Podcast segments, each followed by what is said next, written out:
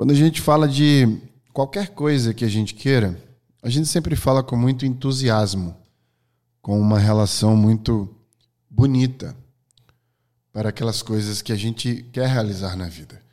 O nosso tom de, voz muda, nossos olhos mudam, eles brilham, porque a gente se apaixona pelo nosso sonho.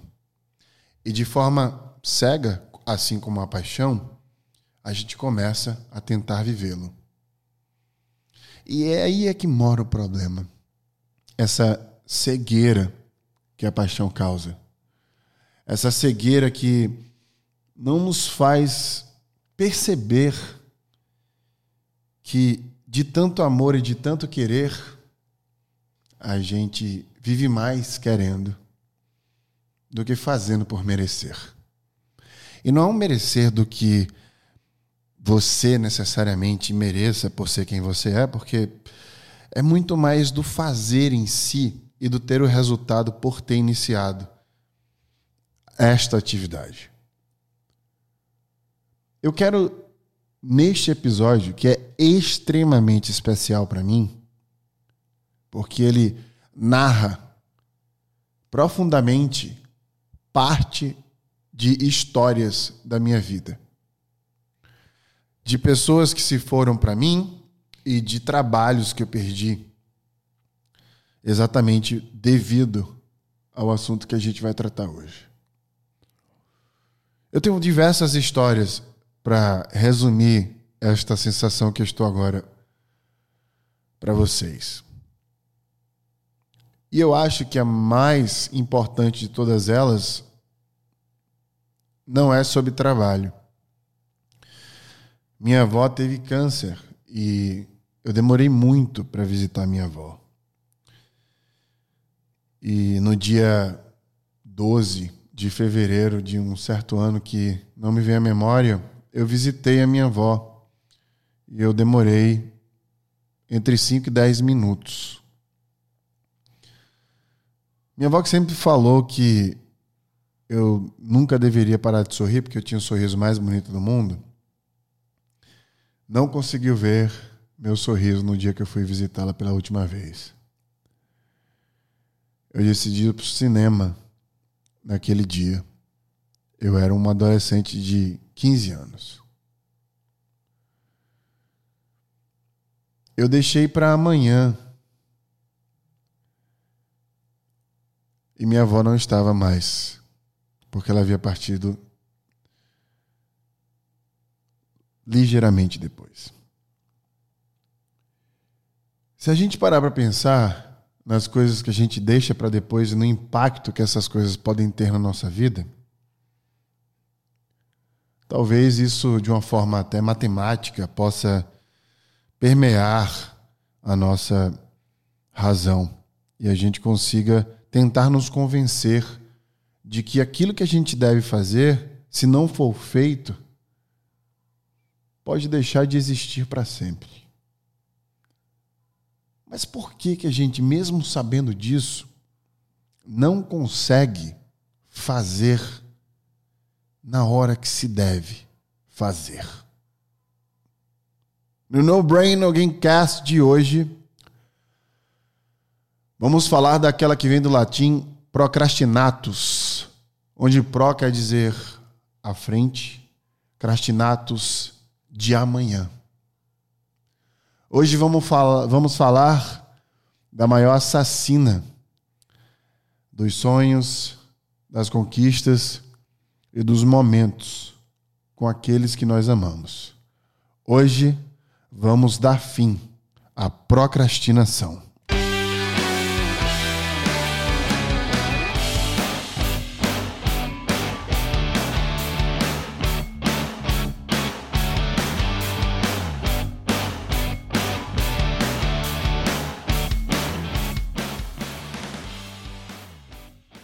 Eu fiquei um pouco emocionado aqui na abertura, é, não é por menos, porque eu, tenho uma memória muito forte, né? Minha memória é muito boa e vem um filme na minha cabeça de onde eu estava e, enfim, quando aconteceu tudo com a minha avó.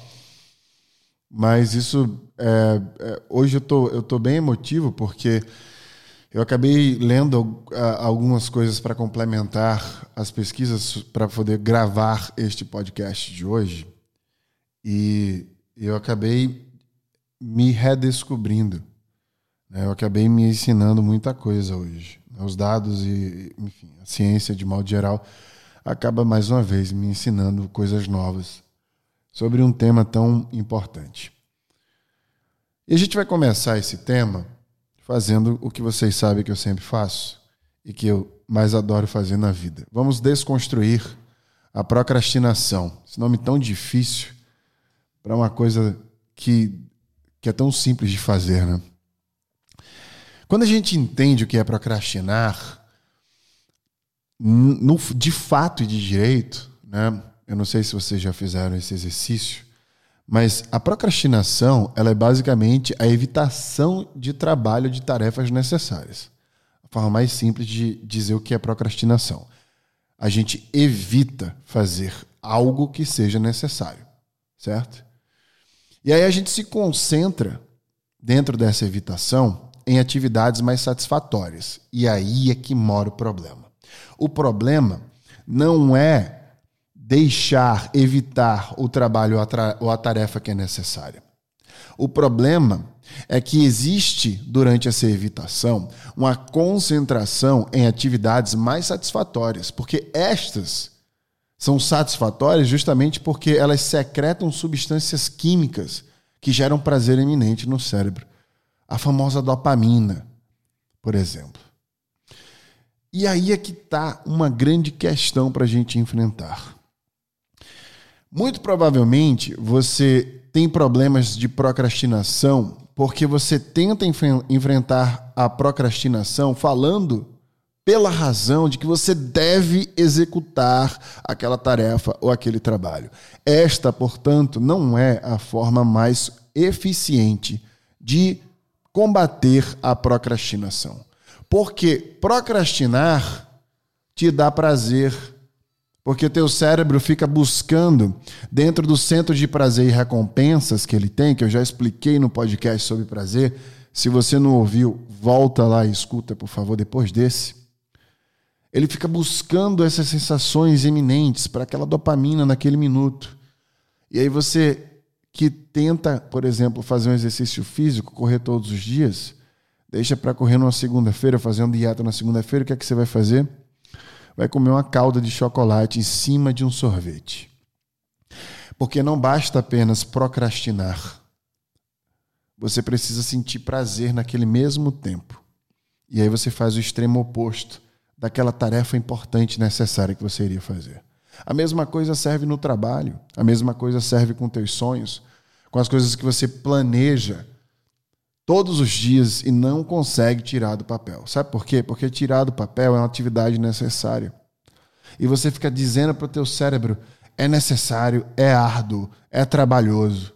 E teu cérebro não quer isso. Ele quer um prazer iminente.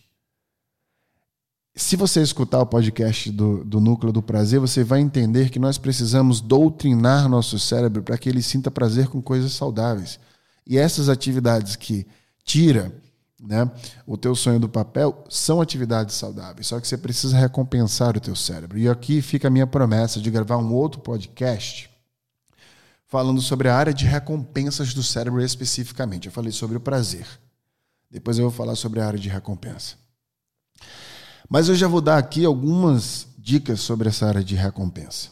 O cérebro não sente prazer, por exemplo, com dinheiro. O dinheiro não ativa a área de recompensa do cérebro. Vou, repara, vou refazer a minha afirmativa. Ele sente prazer. Você secreta dopamina ao ter dinheiro na sua mão. Só que não é um prazer sustentável. A área de recompensa ela é feita por alguns componentes. Existe um contexto para ela ser ativada.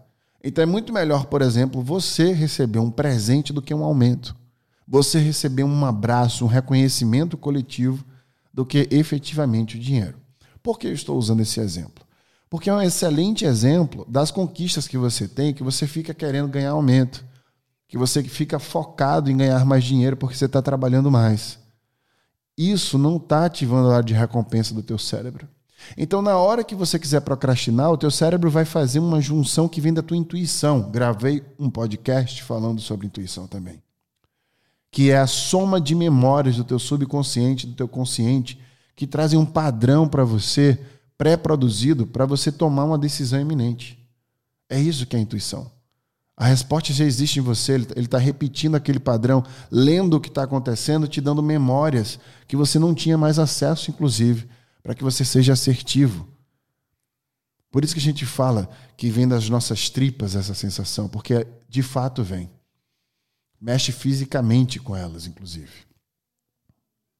Então, a primeira e maior dica, e a mais magistral de todas, é que a procrastinação deve ser lutada com o prazer saudável dado ao subconsciente.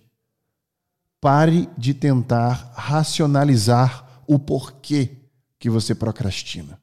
Pare de tentar te dizer que você precisa fazer isso para conseguir aquilo. Isto é racional. Você precisa mostrar para o teu cérebro, para o teu cérebro, o porquê de você fazer aquilo.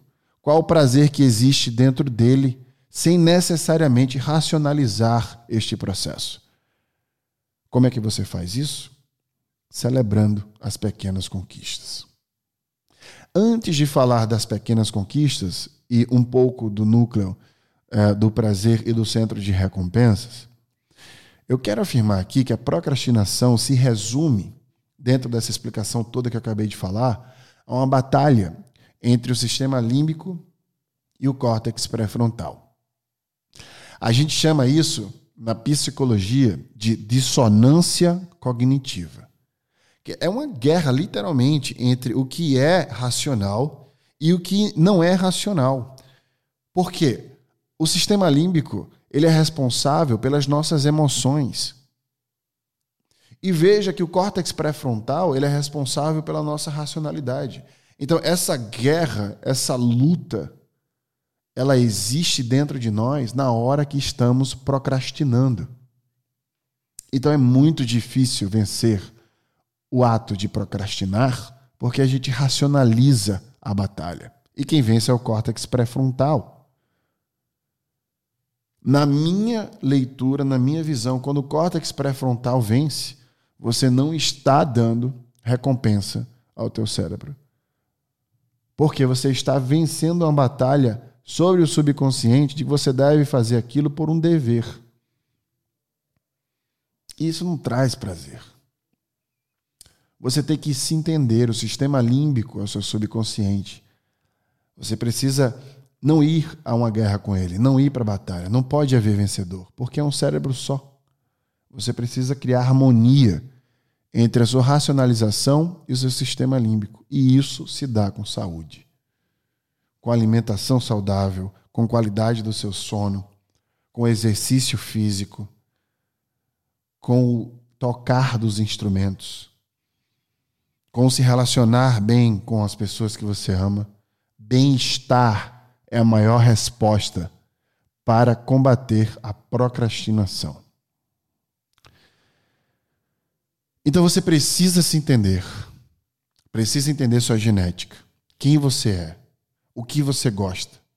Teu cérebro pode estar cobrando isso. Então, na hora que você exige que ele funcione um pouco a mais, ele vai funcionar como um carro sem gasolina. Você não abasteceu esse carro. Você precisa ser grato com as suas conquistas pequenas.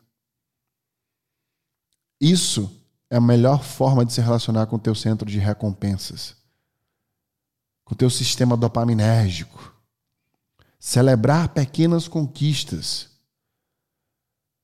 porque elas nos colocam no caminho certo. Se leve para jantar uma comida especial, saudável. Se leve para ver alguém que você ama. Faça uma viagem para celebrar uma pequena conquista um telefonema que você deu para algo muito maior, uma entrevista que você acabou de fazer, uma mensagem que se mandou, qualquer coisa pequena. Doutrine teu cérebro a entender que coisas pequenas fazem parte de um todo e elas merecem igualmente a celebração. Porque muitas vezes, quando a gente conquista, a gente sequer celebra. A gratidão nos faz secretar serotonina e dopamina, além de ativar o sistema diretamente, ativar o sistema de recompensas do cérebro. Lembre-se de uma coisa: todas as vezes que deixar algo importante para depois. Procrastinar é se impedir de viver. Impedir de viver, inclusive, o que você mais sonha em viver, que é a sua própria vida, da forma que você mesmo a desenhou, dentro da sua cabeça. Porque um dia, num ato de procrastinação, você vai deixar algo para um amanhã que nunca mais irá existir.